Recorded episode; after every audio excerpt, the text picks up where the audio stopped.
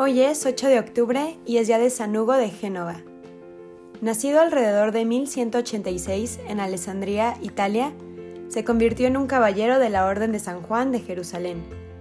Después de largas campañas en Tierra Santa, fue elegido maestro de la encomienda de San Juan en Génova, Italia, y trabajó en la enfermería más cercana. Fue el comandante en Génova y su hospital alcanzó mucha fama durante su administración. Eso no le impidió ser un religioso ejemplar, logrando el ejercicio de la religión hacia Dios y su prójimo. Él era bastante gentil y amable con todos. Su mortificación no resultaba una molestia para los demás. Dormía en un tablero en un rincón del sótano del hospital. Sirvió a los pobres con amor y tacto, dándoles comida, dinero, consuelo espiritual y amor fraternal. Él lavaba los pies a los pacientes, cuidaba de ellos, y cuando ellos morían, él los enterraba. La cruz de ocho puntas, símbolo de su orden, no solo estaba en su capa, él la llevaba en su corazón.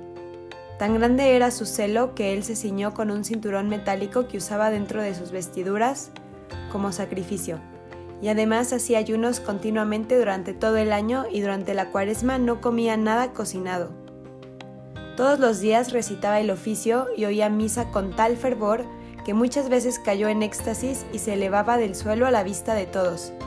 Su oración era, evidentemente, continua y Dios le recompensó por ello con un don de poder realizar milagros. Estos milagros fueron presenciados por el arzobispo de Génova, Otto Fusco, así como por cuatro venerables canónigos que frecuentaban la casa del santo y atestiguaron sobre lo que vieron. Se cuenta, por ejemplo, que en uno de esos días sofocantes en Italia, de aquellos en que se siente el calor aplastante, algunas mujeres se encontraban en la sala común de la enfermería lavando la ropa de los enfermos. El suministro de agua falló y no llegaba líquido a la fuente del monasterio.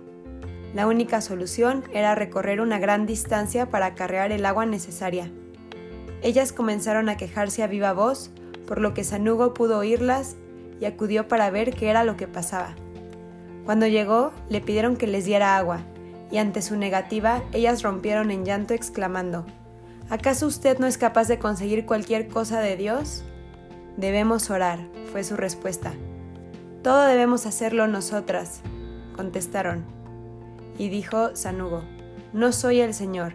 Él dijo que la fe obra milagros. ¿Tienen fe ustedes? Ellas lloraban diciendo que estaban agotadas por el trabajo y el calor. Él no estaba muy convencido, pero en un gesto de caridad oró al Creador y luego hizo la señal de la cruz y las aguas brotaron de las rocas de la fuente ante las exclamaciones de sorpresa de las empleadas. Su vigilante e incansable caridad así como por sus otras virtudes diarias, especialmente su gentileza y cortesía, es para nosotros un ejemplo vigorizante y tal vez imitándolo podamos compartir la gloria eterna. Que nuestro amor por Dios y las almas sea tan grande como el de este santo. San Hugo de Génova ruega por nosotros.